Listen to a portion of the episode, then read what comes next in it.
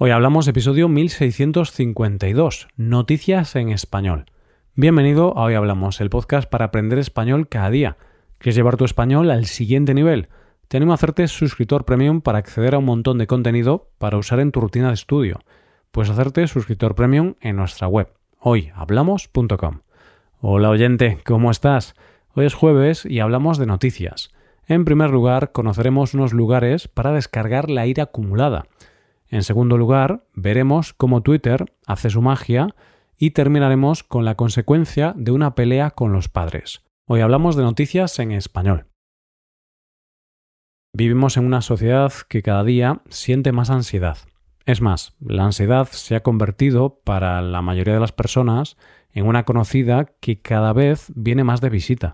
Es por eso que cada uno de nosotros tenemos que encontrar nuestra manera de lidiar con la ansiedad. Y de uno de esos métodos es de lo que vamos a hablar en nuestra primera noticia de hoy. El método para aliviar el estrés del que vamos a hablar hoy es eso que los anglosajones llaman rage rooms o salas de la rabia. ¿En qué consisten? Pues básicamente son lugares que se han puesto muy de moda y a los que vas a destrozar cosas.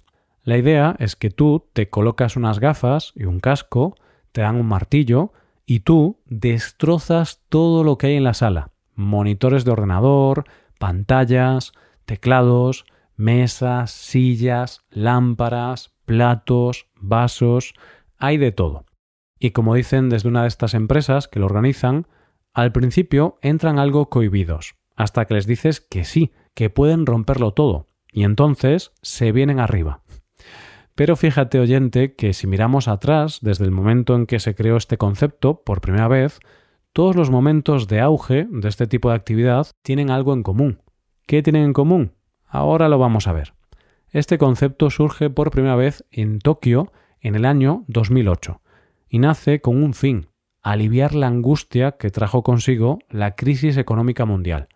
Como decía uno de los usuarios en aquel momento, todo es recesión por aquí y recesión por allá. Me sentía estresado y busqué una manera de librarme de ese estrés cuando tuve la suerte de encontrarme este lugar. Los creadores explicaban su propuesta de esta forma. Romper algo, como todos sabemos por experiencia, es algo extremadamente liberador y ayuda a bajar la ira acumulada. Esperamos convertirnos en la nueva forma en que los hombres y mujeres de negocios liberen su estrés. El siguiente aumento de auge ocurre en Estados Unidos, en el año 2016. Tal y como se escribió en aquel momento, las ansiedades que llevan a las personas a visitar estos espacios son universales. Dramas sentimentales, estrés laboral y problemas familiares. Pero, según los dueños de estos locales, un nuevo factor de estrés está llevando a la gente a las salas de la rabia, la política.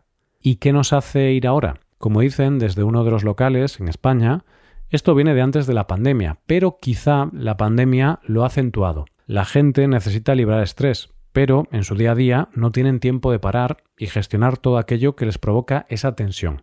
Es decir, que siempre que vivimos momentos complicados, pero no solo a nivel personal, sino como sociedad, al no saber gestionarlo, necesitamos un lugar donde liberar la tensión dejando salir la ira contenida.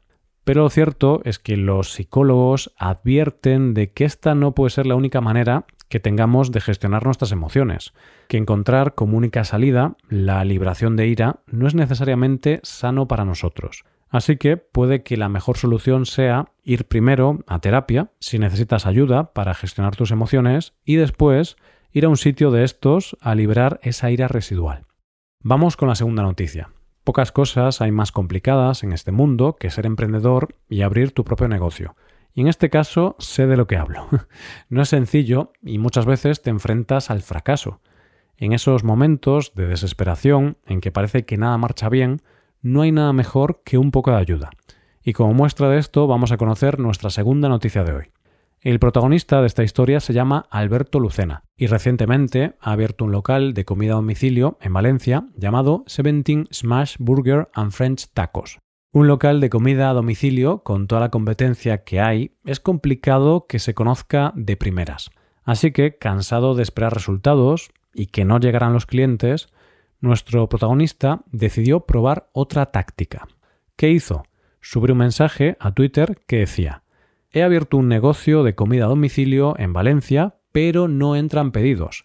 juro que la comida está buenísima y si pides y me pones en observaciones, que vienes de Twitter, te regalo un entrante. Hagan la magia de Twitter, porfa. Este texto iba acompañado de una imagen suya mirando el monitor de pedidos vacío. ¿Y qué crees que pasó? Pues que Twitter sí que hizo su magia. A las pocas horas tenía más de 3,2 millones de reproducciones. Ha sido retuiteado por más de 16.000 personas, citado por otras 360 y ha recibido el me gusta de más de 22.000 usuarios.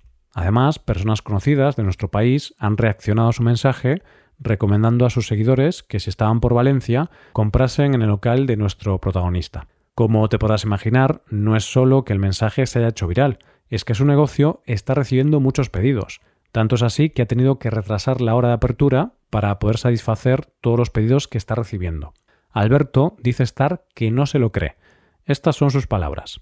Menuda ida de olla. Esto no hay quien se lo crea. Agradezco tanto a la comunidad de Twitter esta ayuda, no sabéis lo que es esta sensación. Yo esperaba 10 retweets y no esperaba ningún pedido, pero han salido 7. Dice estar muy emocionado y que no puede parar de llorar. Tal y como él dice, no me lo creo. No sé cómo agradecer a todas esas personas que han dedicado su tiempo en retuitearme y dedicarme un mensaje bonito. Os juro que estaba en la plancha, aplastando las hamburguesas, llorando y diciendo qué he hecho yo para merecer esto y cómo agradecerlo. Ante el gran apoyo que está recibiendo, ha dicho, es muy fuerte, muchísima gente apoyando, dando ánimos, diciendo que este fin de va a pedir, estoy tan preparado para serviros y para daros de comer. Normal que esté tan emocionado. Después de todo el sufrimiento pasado, las lágrimas de un emprendedor, cuando son de alivio, son maravillosas. Llegamos a la última historia del día. Vamos a ser sinceros, oyente. Todos, en algún momento de nuestra vida, nos hemos peleado con nuestros padres y hemos jurado que nos íbamos a fugar de casa. Y claro, luego no nos fugábamos. Pues bien, en nuestra última noticia de hoy vamos a conocer las consecuencias detrás de una pelea con unos padres. Nuestro protagonista se llama Andrés Cantó, es de Alicante y hoy día tiene 22 años. Pero esta historia empieza en el año 2015, cuando tan solo tenía 14 años. Resulta que nuestro protagonista se peleó con sus padres y fue tal el enfado que tuvo que para calmarse comenzó a cavar un hoyo en el jardín. Esto se podría haber quedado aquí, y de hecho, durante un tiempo ahí se quedó la cosa. Pero entonces, en el año 2018, se acordó de que había empezado a cavar un hoyo y decidió seguir con la tarea. Y como el trabajo en equipo siempre es más satisfactorio, llamó a un amigo suyo y juntos, cada tarde, cogían el pico y la pala y seguían cavando el hoyo. Claro, llegó un momento en que el tamaño del hoyo era considerable, y a los pocos meses en el hoyo cabían los dos amigos. Decidieron poner una escalera y dice nuestro protagonista que ahí se dio cuenta de que podía empezar a pensar en cosas técnicas para su hoyo. Vamos, que pasaba de un hoyo a algo más sofisticado. La cosa fue creciendo, y así hizo una habitación con bóveda, empedró y adobó las paredes, e incluso hizo un dormitorio con calefacción. La cosa empezó a coger tal envergadura que al ser un habitáculo de cuatro metros bajo tierra, tuvo que empezar a poner pilares. El trabajo se hacía cada vez más complicado, así que ideó su propio sistema de poleas para sacar tierra de manera más eficiente. Eso ya no era un agujero en el suelo hecho después de una rabieta, se estaba convirtiendo en una casa. Es por eso que incluso tuvo que pedir una licencia de obra. Quizá algunos ya os suena esta historia porque Paco y yo la comentamos hace un poco más de un año en el podcast en el episodio 1307. La cuestión es que este chico no ha parado y ha continuado su construcción.